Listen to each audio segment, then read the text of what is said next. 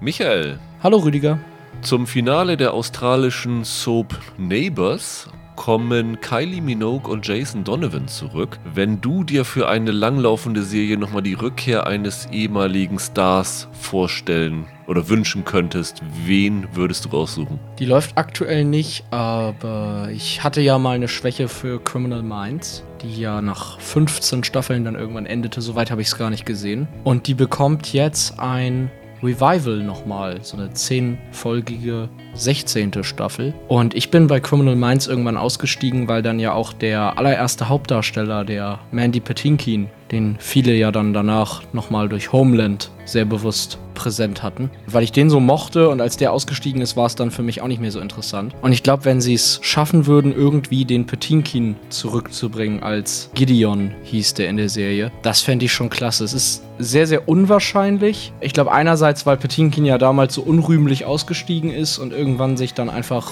vom Set verzogen hat, weil ihm das alles zu krass war. Und ich kann mir deshalb nicht vorstellen, dass die Macher das wirklich tun würden, aber das wäre schon cool. Ich bin in eine ganz andere Richtung gegangen. Und zwar gibt es ja eine Game Show namens Der Preis ist heiß, auch in den USA, The Price is Right. Ja. Und da ist ja einmal dieser legendäre Clip gewesen, wie Aaron Paul als Teilnehmer dabei gewesen ist. Ja. Sie haben das versucht im Rahmen von der Late Late Show mit James Corden nochmal einmal aufleben zu lassen. Da hatte er auch Drew Carey, der ja mittlerweile das in den USA moderiert. Und die haben sozusagen eine Folge von der Preis des Heiß nachgestellt, damit er sich rehabilitieren kann damals, weil er ja nicht gewonnen hatte. Aber Aaron Paul nochmal richtig, vielleicht sogar in seiner Jesse Pinkman-Rolle als der Preis des Heiß-Kandidat auftreten zu lassen, fände ich schon unglaublich lustig. Würde ich, glaube ich, auch mal in so eine Game Show reinschauen. Ja, warum nicht? Hallo und herzlich willkommen zu einer neuen Ausgabe von Serienweise. Mein Name ist Rüdiger Meier und ich begrüße ganz herzlich Michael Hille. Hallo. Ja, ich hatte letzte Woche zwar ganz großspurig angekündigt, wir werden heute über Osak sprechen und noch so ein paar andere Sachen, aber tatsächlich muss ich tatsächlich sagen, da ich im Urlaub war, habe ich einfach nicht geschafft, so viel zu schauen. Deswegen haben wir mal kurzerhand beschlossen, wir machen eine Sonderfolge, nämlich eine Ausgabe unserer beliebten Reihe Die besten Serien, die keiner kennt. Das ist ja eine lose Reihe, die wir schon bei Bingen-Weisheiten damals angefangen haben. Da hatten wir, glaube ich, drei Folgen gemacht und das hier ist jetzt bei Serienweise auch schon die dritte Folge, wo wir tatsächlich so kleine vergessene Perlen vorstellen wollen für die Zeit, wenn ihr eigentlich alles schon mal durchgebinged habt, was ihr euch nochmal anschauen könntet. Und das ist eigentlich immer eine ganz interessante Folge, finde ich auch für mich, weil ich meistens nicht weiß, was ihr auf dem Zettel habt und ich die meisten Serien dann tatsächlich auch selber nicht kenne und da immer noch neue Inspirationen finde. Also zum Beispiel Holger, der heute auch gerne dabei gewesen wäre, aber etwas krank ist, deswegen auf diesem Weg gute Besserung. Hatte ja damals zum Beispiel diese Netflix-Serie Pflicht Schande vorgestellt, die ja großartig ist. Deswegen bin ich mal gespannt, was du heute mitgebracht hast, Michael. Ich rechne wieder mit obskuren Animationsserien aus fernen Ländern und all solchen Dingen und äh, habe aber auch für dich etwas dabei, was ich denke, was du wahrscheinlich noch nicht kennst. Also ich bin mir ziemlich sicher, dass du eine davon nicht kennst. Bei der zweiten bin ich mir nicht so sicher. Wir machen es wie immer im Wechsel. Einer stellt seine Serie vor, dann der nächste, dann wieder der erste und so weiter und so fort, bis wir am Ende sechs Serien zusammen haben. Also es sollte auch nicht zu viel werden. Und ja, wie immer könnt ihr uns gerne schreiben, was ihr noch für unbekannte Serien habt, die wir uns unbedingt mal anschauen sollten, wo ihr denkt, kennen wir noch nicht. Die sollten wir uns auch mal zu Gemüte führen. Gerne E-Mails an serienweise.web.de oder unter Twitter at Serienpodcast. Das würde uns genauso freuen wie Abos und gute Bewertungen bei Spotify, iTunes und wo auch immer. Ja, Michael, da du der Gast bist, würde ich einfach mal sagen, werf doch mal deine erste unbekannte Serie ins Rennen. Weil ich die aktuell gucke und glaube, dass die hier noch nicht so bekannt ist, schlag ich mal vor Grand Hotel oder Grand Hotel im Original nur ausgesprochen. Das ist eine spanische Serie, die auch in Spanien relativ erfolgreich war, im Sinne von, dass sie dort auch ein paar Preise abgeräumt hat. Also wurde in der deutschen Presse, glaube ich, als das spanische Downton Abbey bezeichnet oder so ähnlich, ne? Das trifft den Nagel genau auf den Kopf, absolut. Also das ist 2011 gestartet, ich glaube damit knapp ein Jahr, nachdem Downton Abbey losging. Und ja, das ist tatsächlich eine Serie über eine wohlhabende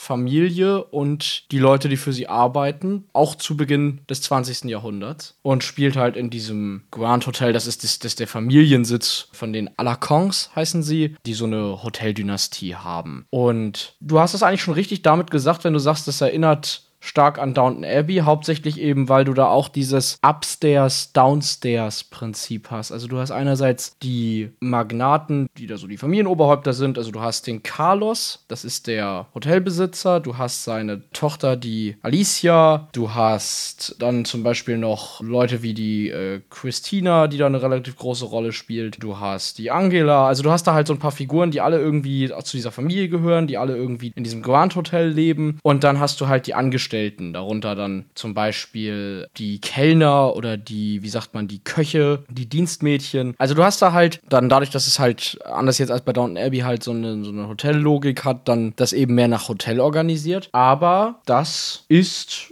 eine Serie, die da große Parallelen hat. Und es beginnt eigentlich damit, dass es diesen einen Kellner gibt, den äh, Julio, der sich da eingeschleust hat, weil er herausfinden will, was mit seiner Schwester passiert ist. Die ist unter mysteriösen Umständen verschwunden und er weiß halt, dass sie zuletzt im, im Grand Hotel war und dementsprechend will er da herausfinden, was passiert ist. Und dann, wie das in solchen Serien ist, gibt es eine Reihe von Romanzen und Liebeleien und Affären und dann intrigieren die einen gegen die anderen. Und es gibt sogar ein paar Morde am Ende. Und es wird relativ dramatisch. Ich bin auch noch nicht so weit. Ich bin selber erst gerade am Ende der ersten Staffel. Wo läuft die? Die ist in Deutschland, kannst du die bei Disney Plus gucken. Okay. Alle, alle drei Staffeln. Lief früher mal irgendwo anders, ne?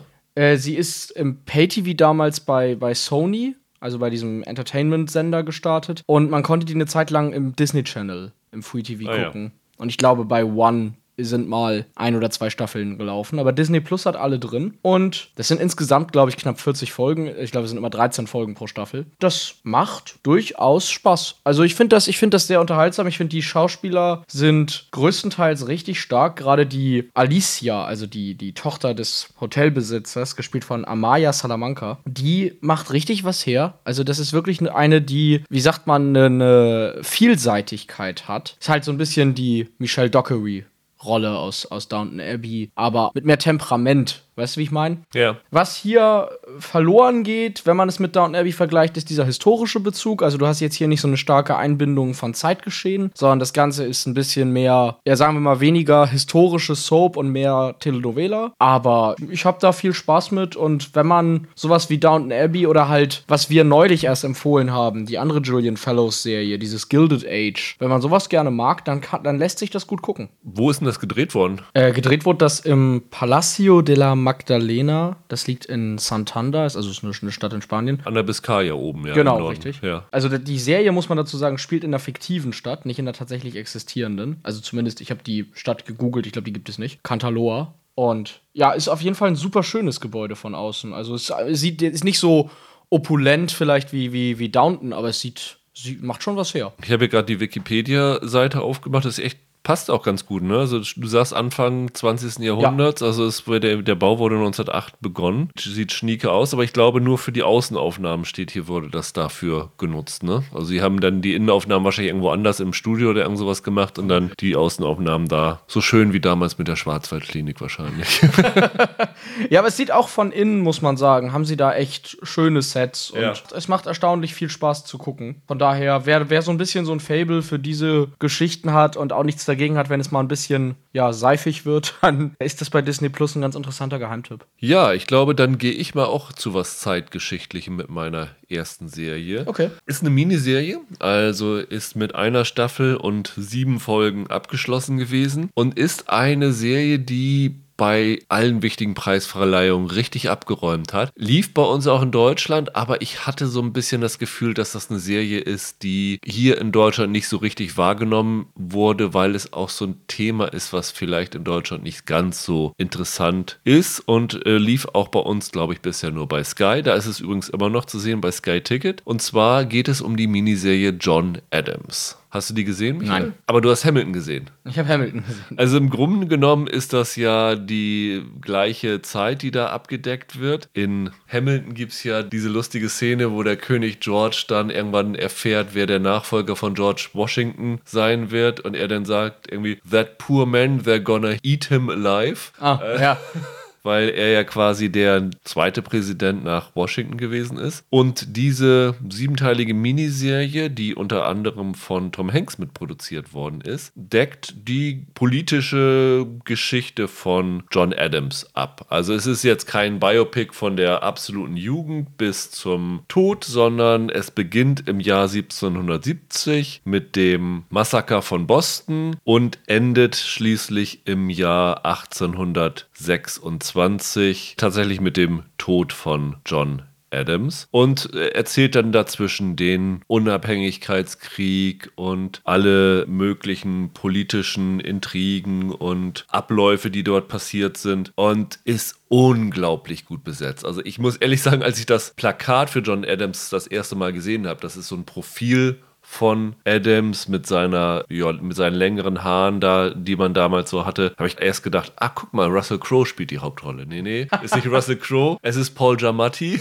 der mit längeren Haaren dann doch etwas anders aussieht als äh, relativ kahl. Er spielt den John Adams, aber ich lese mal einfach die Riege der Darsteller vor. Laura Linney spielt Abigail Adams, David Morse ist dabei, Tom Wilkinson, Rufus Sewell, Danny Houston, Sarah Polly ist dabei, Tom Holländer ist dabei als King George, den ich eben schon mal erwähnt habe. Also mhm. quasi der, gegen den der Unabhängigkeitskrieg geführt worden ist. Also eine echt coole, coole Darstellerriege. Inszeniert worden sind alle Folgen, alle sieben Folgen von Tom Hooper. Ach, okay. Der ja bis dahin, glaube ich, als TV-Regisseur mehr in Erscheinung getreten war. Hatte zum Beispiel diese Serie Elizabeth I. mit Helen Mirren inszeniert. Auch mit Helen Mirren eine eine Staffel von Prime Suspect. Und dann, nachdem er mit John Adams so abgeräumt hat, hat er tatsächlich mehr Möglichkeiten bekommen, Filme zu drehen, hat im Jahr danach dann The Damned United gedreht und dann im Jahr drauf The King's Speech, mit dem er dann abgeräumt ja. hat. Das ist natürlich schon mal sehr, sehr bemerkenswert. Aber wie gut die Serie in den USA angekommen ist, zeigt sich daran, dass die Serie bis heute die meistprämierte Miniserie bei den Emmys ist. War für 23 Emmys nominiert, hat 13 Emmys gewonnen. Das hat seither keine Miniserie geschafft. Hat damals den Rekord von Angels in America gebrochen mit Meryl Streep, die ja damals eine Riesenwelle gemacht hatte. Bei den Golden Globes war sie für vier nominiert, hat vier gewonnen. Also was man mitnehmen konnte, hat man mitgenommen. Also alle Schauspieler haben abgeräumt. Die Inszenierung ist natürlich. Also Kostüme, Make-up, all der ganze Kram ist natürlich perfekt. Was man natürlich von einer HBO-Miniserie, die im Jahr 2008 gekommen ist und 100 Millionen Dollar gekostet hat. Das ist ja damals doch eher so ein Betrag gewesen, den man maximal für Band of Brothers oder sowas verortet hätte. Das ist also wirklich perfekt in allen Rubriken ausgestattet und letztendlich ist es so ein Thema, was natürlich was für mich ist. Also ich interessiere mich sehr, sehr für amerikanische Geschichte und finde alles, was mit dem Unabhängigkeitskrieg zu tun hat, durchaus interessant. Und John Adams ist so ein bisschen wie, wie Hamilton, jemand, dessen Namen man kennt, aber den man nicht so richtig begreifen kann. Also wo man jetzt nicht so richtig weiß,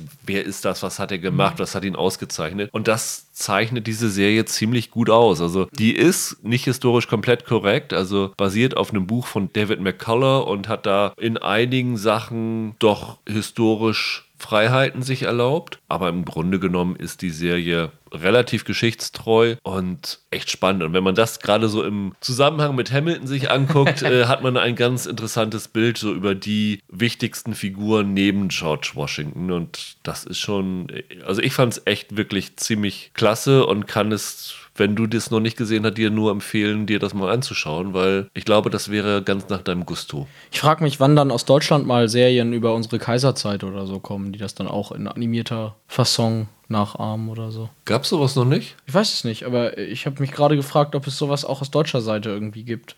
Du meinst die große Bismarck-Serie ja, oder so? Genau, genau. Ja, warum nicht? Aber da müsste natürlich das ZDF groß Geld raushauen, beziehungsweise man könnte es natürlich so als Co-Produktion zwischen Sky, ZDF oder Sky ARD wie mit Babylon Berlin machen und dann im Ausland verkaufen, weil ich sag mal, Bismarck ist ja doch zum Beispiel im Ausland recht bekannt. Also klar, kann man jederzeit machen. Und wenn es dann halt so gut geschrieben ist wie das hier, würde da absolut nichts gegensprechen, würde ich mir sofort anschauen. Ja, ich finde, es hat halt immer eine gewisse Faszination, so einen historischen Stoff auf eine interessante Art irgendwie umzusetzen, gerade so personengebunden. Und wenn du sagst, aus dem John Adams holen die da auch als Person richtig was Ja. raus. Also vor allen Dingen als Politiker, ne? Also Ja. das muss man schon Ja. sagen. Also es konzentriert sich sehr, sehr auf Politik und zeigt ihn dann als Vizepräsident und wie er dann an die Macht gekommen ist. Und die letzte Folge geht dann um seinen Ruhestand und die persönlichen Versäumnisse, die er in seiner Politikerkarriere gemacht hat. Und das ist schon ganz interessant. Also das Politische ist, glaube ich, so richtig ab Folge 5. Der Bürgerkrieg geht so bis 4 so ungefähr. Dann hast du da auch die ganzen Sachen. Ich muss wieder Hamilton zitieren. die Schlacht in Yorktown, die da auch bei Hamilton besungen wird, die ist zum Beispiel in der Folge 3 ein großes Ding. Also die hakt natürlich so die großen Ereignisse ab, muss sie natürlich auch, wenn sie den Bürgerkrieg darstellt. Aber das ist schon super spannend. Also ist natürlich jetzt mittlerweile fast 15 Jahre alt, ist inhaltlich gut gealtert, aber man merkt es schon, dass es ein bisschen inszenatorisch 15 Jahre auf dem Buckel hat, aber sieht im Grunde immer noch echt gut aus und kann man sich wirklich gut angucken. Also Die Besetzung ist ja auch echt klasse. ja, ja, das ist Wahnsinn. Also Justin Theroux habe ich vorher noch gar nicht erwähnt, ist dabei. Ich habe das jetzt auch gerade mal gegoogelt und stelle fest, David Morse Ja. als George Washington. Als George Washington. Aber vor allem Tom Wilkinson als Benjamin Franklin ist ja eine unfassbar gute Besetzung. Ja, sieht ja einfach klar. genauso aus wie der Typ. Das ist super. Und Paul Giamatti mag ich sowieso sehr gerne. Schaue ich auf jeden Fall mal rein. Siehst du, habe ich schon mal einen Zuschauer gewonnen. Wofür willst du mich denn begeistern, Michael? Ich möchte alle begeistern, die The End of the Fucking World auch toll fanden. Okay.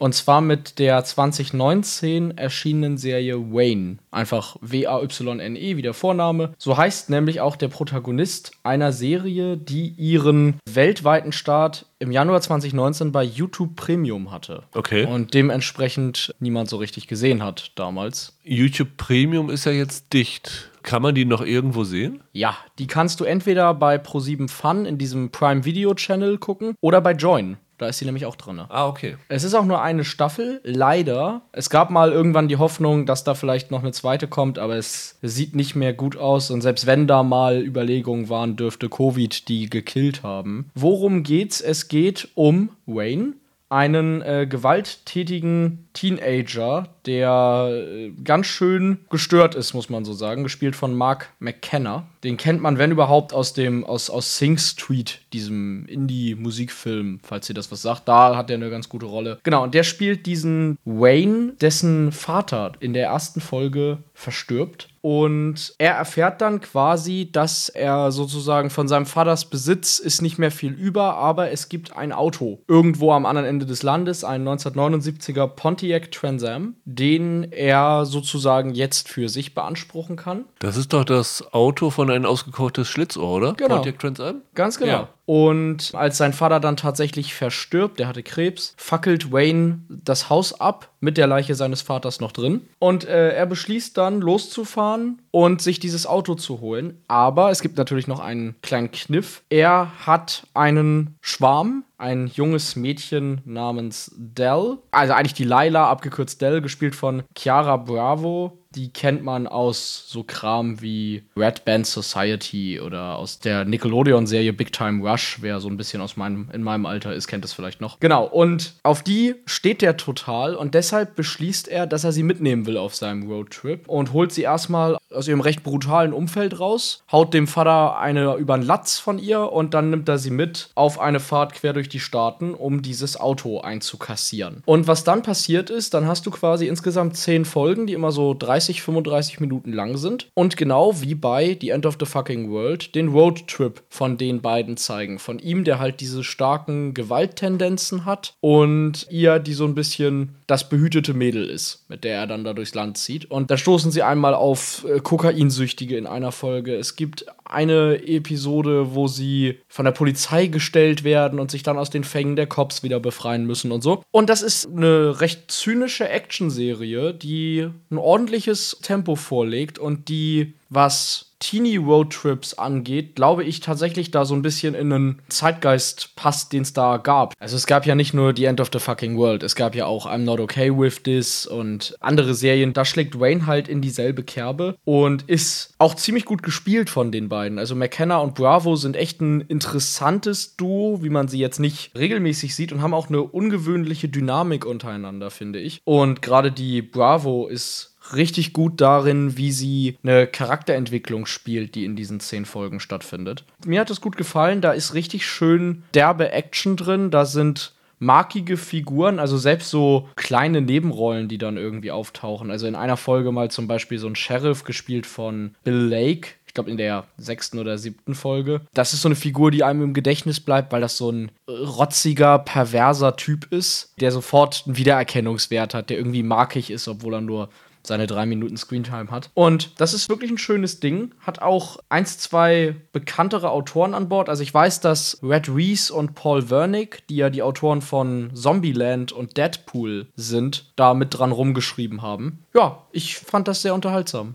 Ist bei Join vielleicht ein bisschen, auch da wieder ein bisschen versteckt aber doch zugänglicher, glaube ich, noch als YouTube Premium es damals war. Das hatte kein Mensch, den ich kenne. Wenn unser ehemaliger Kollege Andreas zuhört, sollten wir ihm noch sagen, dass in Folge 5 Abigail Spencer dabei ist. Dann wird er die sich auf jeden Fall anschauen.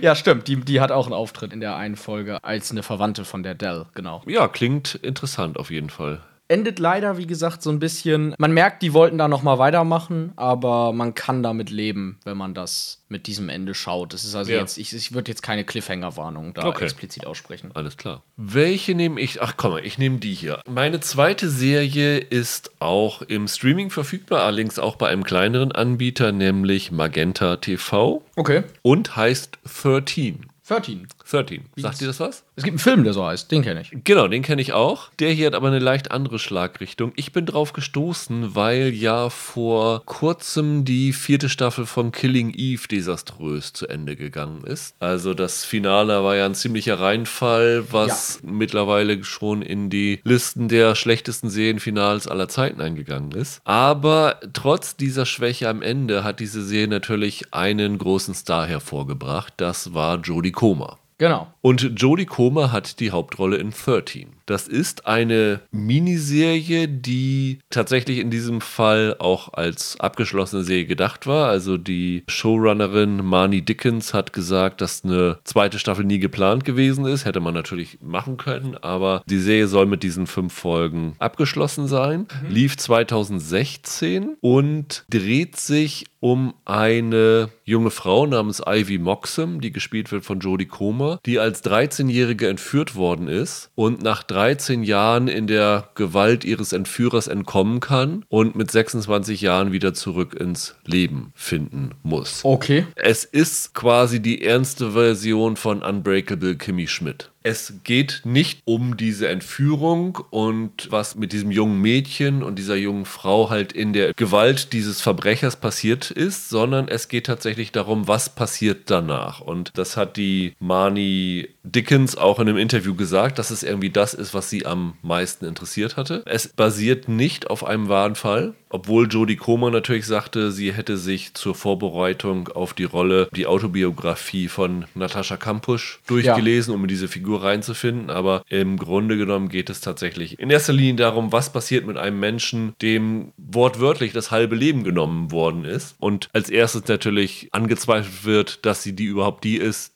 die sie behauptet. Also sogar ihre jüngere Schwester äh, verlangt erstmal einen DNA-Test, damit sie beweisen kann, dass sie nicht eine Hochstaplerin ist, sondern wirklich die Schwester ist, die vor 13 Jahren entführt worden ist. Und natürlich hat sich in dieser Zeit einiges verändert. Also ihre Eltern sind mittlerweile getrennt was nach so einem Schicksalsschlag ja sehr oft passiert. Ihr damaliger Freund ist mittlerweile verheiratet, ihre jüngere Schwester ist verlobt und sie kehrt dann halt in ein Leben zurück, an das sie eigentlich keine Erinnerung mehr hat, beziehungsweise ein Leben, aus dem sie eigentlich ausgeschlossen ist und muss dann halt sich eine neue Existenz aufbauen. Und das ist schon ziemlich starker Tobak, aber auch ziemlich interessant und auch mit sehr viel bedacht gemacht worden. Also unter anderem ist eine Psychologin und ich glaube ein Polizeiseelsorger als Berater in diesem Projekt dabei involviert gewesen, damit man sozusagen auch diese psychologischen Probleme, Abgründe,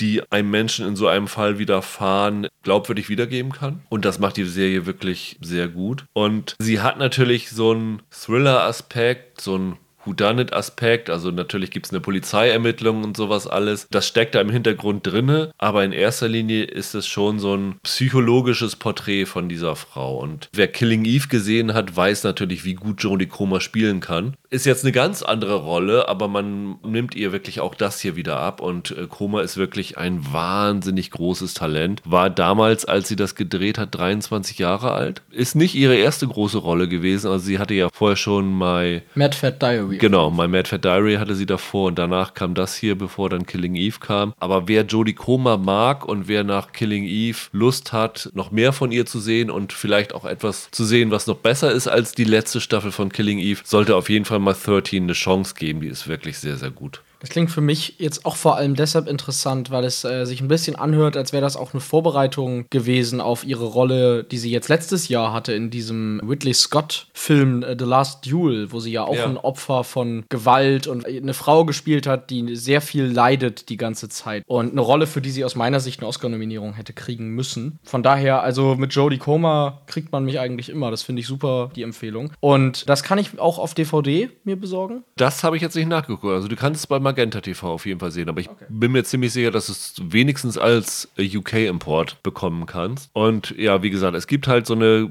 Krimi-Story dadurch, dass sie halt fliehen konnte und dieser Kidnapper halt noch auf freiem Fuß ist. Mhm. Und in der Zeit, bis sie die Polizei kontaktieren konnte, die Beweise vernichtet hat und äh, mittlerweile ist ein anderes Mädchen entführt und das spielt im Hintergrund auch mit. Also wer so seine klassische Krimi-Geschichte haben will, kommt hier auch auf die Kosten, aber hier ist es tatsächlich eher ein eher das menschliche Drama, was die Serie auszeichnet und was Jodie Comer wirklich auch sensationell spielt. Super spannend. Michael, deine letzte Serie, ich sehe, wir kommen heute schnell durch, aber das ist ja auch nicht schlimm. Wir wollen ja nur so Tipps geben, was man sich anschauen soll.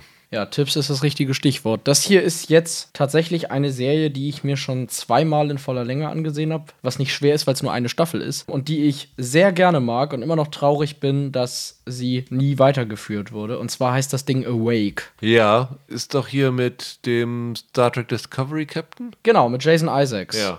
Genau. Ist 2012 damals bei NBC gelaufen und nach ja. einer Staffel abgesetzt worden. In Deutschland ist es 2017 erstmals synchronisiert auf Netflix erschienen. Mittlerweile ist sie da leider nicht mehr drinne und kann daher nicht gestreamt werden. Aber wie das so ist, ne, die geistert jetzt irgendwo im Äther rum und die wird bestimmt mal wiederkommen und sich irgendwo finden. Das war auf jeden Fall eine Serie, die einfach ihrer Grundprämisse her mich schon gefesselt hat, bevor ich irgendwas davon gesehen habe. Ich habe damals den Trailer gesehen und fand den Trailer super spannend und super interessant und habe das dann aber, weil es ewig auch nicht nach Deutschland gekommen ja. ist, überhaupt nicht gesehen. Und dass es bei Netflix gewesen ist, ist jetzt tatsächlich eine Neuigkeit für mich. Also das ist völlig an mir vorbeigegangen, ja. ja das haben die auch gar nicht angekündigt. Das war dann einfach da irgendwann drin, ne? Ja, worum geht's? Es geht um einen Polizisten, gespielt von dem Jason Isaacs, Michael Britton, der einen sehr schweren Autounfall hatte, bei dem noch Frau und Sohnemann mit dem Auto saßen. Die Frau wird gespielt von Laura Allen und sein Sohn wird gespielt von Dylan Minette, aus, äh, der später durch Tote Mädchen Lügen nicht bekannt wurde. Ach ja. Und bei diesem Autounfall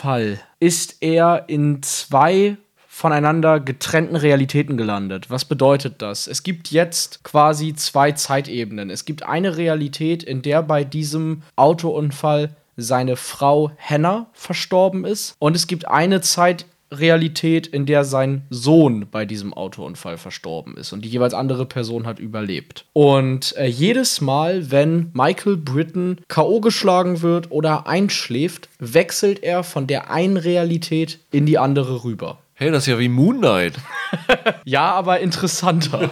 Und damit er für sich weiß, in welcher Realität er jeweils gerade ist, trägt er verschiedene Armbänder. Also in der Realität, in der die Hannah noch lebt, hat er ein rotes Armband auf. Und in der Realität, in der der Sohn, der Rex, noch lebt, trägt er ein grünes Armband, damit er für sich immer ungefähr weiß, wo er sich befindet. Und auch für uns ist das praktisch, weil die Zeitebenen jeweils dann auch in so einem Rotstich und in so einem Grünstich gefilmt werden. Und diese beiden Realitäten existieren jetzt quasi gleichzeitig und immer wenn er pennt, dann läuft die andere Realität natürlich trotzdem weiter. Er weiß aber nicht genau, was in dieser Zeit mit ihm geschieht.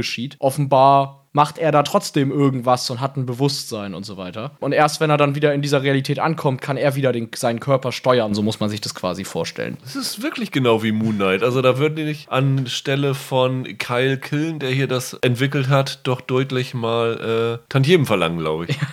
Ja, und das Spannende ist halt jetzt, dass er nicht nur jetzt sozusagen zwei Leben leben muss, das eine halt, in dem die Frau, das eine, in dem der Sohn nicht mehr lebt, sondern er ist ja nun auch noch Polizist. Und in dieser Serie gibt es Kriminalfälle und vor allem einen großen Kriminalfall, der was mit seinem Autounfall zu tun hat. Und je nachdem, in welcher Realität er sich befindet, hat er andere Partner bei den Ermittlungen. Je nachdem, in welcher Realität er sich befindet, geht er zu einem anderen Psychiater. Und die Mordfälle verlaufen auch anders. Das heißt, er ist zum Beispiel in beiden Realitäten an demselben Mordfall verwickelt, aber in der einen Realität wurde ein Geschäftsmann ermordet und in der anderen Realität die Prostituierte, mit der der Geschäftsmann verkehrt hat. Und die Informationen, die er in der einen Realität über den Fall gewinnt, kann er in der anderen Realität einsetzen, um dort den anders gelagerten Mordfall zu lösen. Ist also ziemlich kompliziert, es ist ziemlich viel auf einmal, aber ich habe das irgendwann mal gelesen, worum es da geht und fand diese Idee wahnsinnig spannend und finde auch, dass die Serie das abliefert, was man sich darunter vorstellt und da richtig was rausholt. Also einerseits ist es total interessant, wie gut Jason Isaacs es schafft, jemanden zu spielen, der in dieser verrückten Situation irgendwie versucht, die Orientierung und die Kontrolle zu behalten und der gleichzeitig ja auf doppelte Art und Weise trauert. Es gibt für ihn ja keine Welt mehr, in der er Frau und Sohn zusammen an einem Tisch sehen wird. Und das ist nochmal eine ganz andere, schwierige Situation, mit der er umgehen muss, bei der ich mir sofort gefragt habe, wie du als Schauspieler einen Zugang zu sowas findest, weil das ja eigentlich unvorstellbar ist. Und woran dann die große Qualität besteht, sind halt die Drehbücher. Also diese Mord-Mysteries und diese ganzen unterschiedlichen Verzahnungen so hinzubekommen, dass ich als Zuschauer trotzdem immer weiß, was passiert wo und wie hängen diese zwei Realitäten dann doch wieder zusammen und wieso funktionieren die einen Infos in der anderen Welt nicht mehr und so. Das finde ich wahnsinnig bemerkenswert und hab da einen Riesenspaß mit gehabt, bis ich irgendwann, es sind 13 Folgen insgesamt, bis ich bei Folge 12 ankam und dachte, um Gottes Willen, das endet offen, oder? Das wird jetzt ja, offen enden. Ich meine, da kannst du davon ausgehen, ne? Das ist eine, was sagtest du, NBC? NBC, ja. Ja, das war ja natürlich nicht auf eine, eine Staffel ausgelegt. NBC macht ja immer als einer der klassischen US-Sender auf langlebige Serien ja. ausgelegt. Also das endet wahrscheinlich mit einem ganz, ganz üblen Cliffhanger und äh, du weißt, hast keine Ahnung, wie es dann weitergehen soll. Ja, es endet mit einem richtig üblen Cliffhanger und jede Mystery-Box, die aufgestellt wird, kann nicht mehr geöffnet werden. Was es im Nachhinein natürlich unattraktiv macht, diese Serie jetzt anzusehen, das verstehe ich auch. Aber auf irgendeine Art und Weise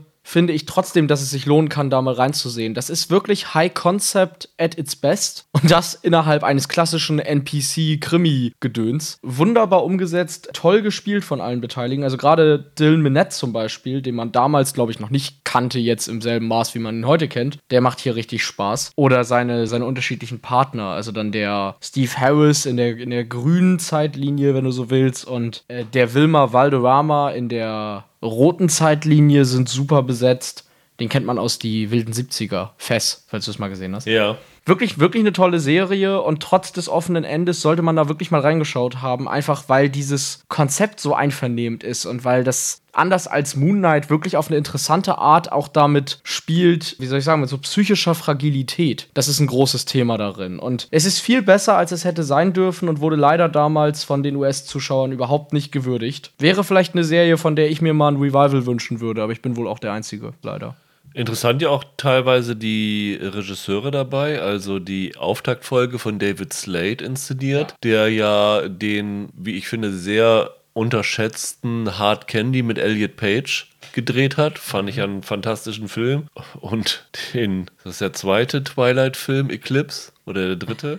Das ist der dritte. Das ist der dritte, den hat er gedreht, ja gut. Aber die letzte Folge, also die letzte gesendete Folge ist ja von Miguel Sapochnik, bevor er Battle of the Bastards für Game of Thrones gedreht hat. Also ja. das ist dann ja auch eine große TV-Nummer gewesen. Absolut. Und ich finde auch, dass die Serie besser aussieht, als ich es von einer Standard-NBC-Produktion gewöhnt bin. Also man merkt wirklich, die haben da alle an diese Idee geglaubt, nur das Publikum leider nicht. Hat es leider nicht angenommen. War vielleicht auch fürs klassische Fernsehen zu komplex mit diesem sehr verschachtelten Aufbau. Vielleicht wäre das heute im Streaming-Zeitalter ein großes Ding gewesen. Könnte ich mir sogar vorstellen. Dann kommen wir schon zu meiner letzten Serie, ne? Mhm. Wenn du tatsächlich 13 auf DVD oder so in UK findest, kannst du gleich meine nächste Serie mit dazu packen. Und ich bin mir ziemlich sicher, dass du sie dazu packen würdest, denn die gibt es bisher leider nur als DVD-Import. Und ich habe die tatsächlich auch erst in der Recherche gefunden. Und es bedient so ein bisschen mein Fable für The Crown. Also ich habe heute so ein bisschen einen Schwerpunkt auf Geschichtsschreibung. Und hier ist es aber britische Geschichte, nicht amerikanische Geschichte. Und die Miniserie heißt Our Friends in the North. Sagt dir auch nichts, ne? Nein. Wenn dir das nichts sagt, dann nenne ich dir mal vier Darsteller, die hier mit dieser Serie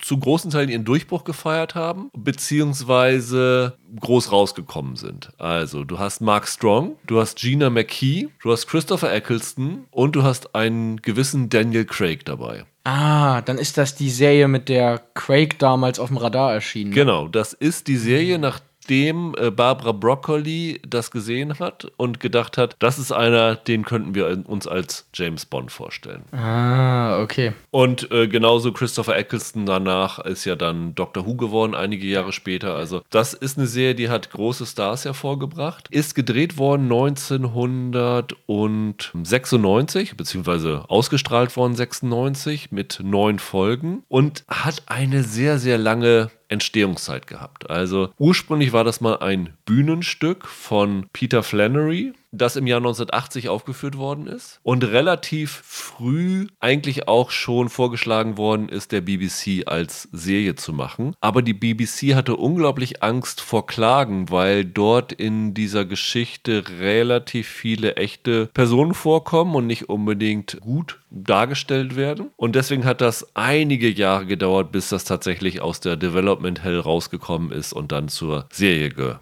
worden ist. Warum sage ich, es ist The Crown ähnlich? Es ist The Crown ohne Krone. Also das Adelshaus spielt da keine Rolle, aber es ist halt wie The Crown ein Ritt durch die britische Geschichte. Ah, okay. Also diese neun Folgen decken den Zeitraum von 1964 bis 1995 ab, also 31 Jahre. Und die Struktur ist angelehnt an den Wahljahren in Großbritannien. Also es kommt nicht immer genau hin, aber zu großen Teilen sind diese neun Folgen tatsächlich in Wahljahren angesiedelt. Also es beginnt im Jahr 1964, dort war eine Wahl. Es äh, wurde dann relativ schnell, glaube ich, neu gewählt, 66, dann 1970, 74, da gab es noch eine Doppelwahl. Sehr, sehr viele politische Jahre. Und das zeigt dann natürlich auch so ein bisschen die Schlagrichtung von dem Ganzen. Also okay. es geht sehr, sehr viel über Politik in der Serie, aber es geht auch sehr, sehr viel um eine verändernde Gesellschaft. Also diese Serie spielt in Newcastle, dreht sich um vier Freunde, die wir halt durch diese Perioden begleiten. Die vier Freunde sind halt Craig, Eccleston, McKee und Strong. Und die kommen an verschiedenen Punkten halt direkt oder indirekt mit der Politik in Berührung. Also mhm. eine Figur beginnt als Lobbyist, wird dann Anarchist, versucht dann mhm. Politiker zu werden, wird dann aber als IRA-Sympathisant dargestellt wegen seiner anarchistischen Phase mittendrin, was ihm natürlich im Wahlkampf zum Verhängnis wird. Ein anderer, also ich kann es einfach sagen, der, die Craig-Figur wird zur rechten Hand von einem Gangsterboss, der von Malcolm McDowell dargestellt wird und gerät dann so in die Prostitutionswelt von Soho rein, zwei der Freunde heiraten und sowas alles. Ja. Und wir begleiten die halt durch diese 30 Jahre. Und das ist super, super interessant. Es ist natürlich kein Wunder bei den Darstellern, überragend gespielt und hakt natürlich auch besondere Ereignisse der britischen Geschichte ab. Also wer The Crown gesehen hat, erinnert sich noch an den Bergarbeiterstreik Mitte der 80er Jahre. Das ist hier auch ein Riesenelement in der, einer der Folgen. Es gab 1987 den ja, sogenannten Westeuropa-Orkan. Das ist ja. der schlimmste Sturm gewesen, der Großbritannien, ich glaube seit 1700 irgendwas heimgesucht hat. Der spielt hier auch eine große Rolle und das ist super interessant. Es gab übrigens tatsächlich fürs Radio sogar noch eine zehnte Folge. Also irgendwann wurde es dann später als Radio Play nochmal neu gemacht. Ähm, da haben sie dann tatsächlich nochmal eine Folge, die später spielt, rangehängt. Würde ich echt ganz gerne sehen, dass sie das tatsächlich nochmal mit der Besetzung heute nochmal machen würden. Also fände ich super interessant. Also Nur heute kosten Mark Strong, Christopher Eccleston und Daniel Craig Daniel ein bisschen Craig kostet mehr. ein bisschen mehr, ja. Ich könnte mir vorstellen, dass er nicht allzu viel Geld für diese Rolle hier bekommen hat, ja. Und war in Großbritannien damals ein Riesengesprächsthema. Also, wenn du dir heute so Listen vom Guardian oder von sowas anguckst, taucht diese Serie immer auf den besten Listen drauf auf. Also laut dem British Film Institute war sie, glaube ich, unter den besten Serien des 20. Jahrhunderts auf Platz 25. Oha. 2010 hat der Guardian mal eine Liste mit den besten britischen TV-Dramen aller Zeiten gemacht. Da war es auf Platz 3. Nun ist natürlich nach 2010 auch in Großbritannien noch viel Gutes nachgekommen, aber Klar. es zeigt schon mal, wie wegweisend diese Serie gewesen ist. Also äh, wenn eine Liste 13 Jahre oder 14 Jahre rauskommt, nachdem die Serie gelaufen ist, du immer noch auf Platz 3 der besten aller Zeiten bist, das sagt schon einiges darüber aus. Hat damals drei BAFTAs gewonnen, also kann ich wirklich allen nur empfehlen. Und gerade wer Craig als James Bond mochte und mal sehen will, wie das Ganze alles angefangen ist, ist das schon eine sehr, sehr interessante Rolle, finde ich. Malcolm McDowell ist ja auch noch. Genau, das ist der, habe ich ja gesagt, das ist der Gangsterboss, für den Craig anheuert, richtig. Das war wahrscheinlich damals der bekannteste, oder? Das war damals der bekannteste, genau, ja. Nee, klingt super. Klingt echt spannend. Und das kann man sich als Import. Genau, das ist als Import-DVD in Großbritannien erhältlich. Ja, klingt super. Hier steht auch, ich habe eben noch gelesen, Musik haben sie wohl auch größtenteils sich dann auf Songs immer aus der jeweiligen Ära berufen, um so ein bisschen den Verlauf zu zeigen. Also von den Beatles bis Oasis quasi sozusagen. genau. Finde ich auch super, wenn man sowas macht. Nee, klingt, klingt genau nach einer Serie für mich. Muss ich mir wirklich ansehen. Also pack sie dir in den Warenkorb und äh, schau sie dir an und dann berichte darüber, wie du sie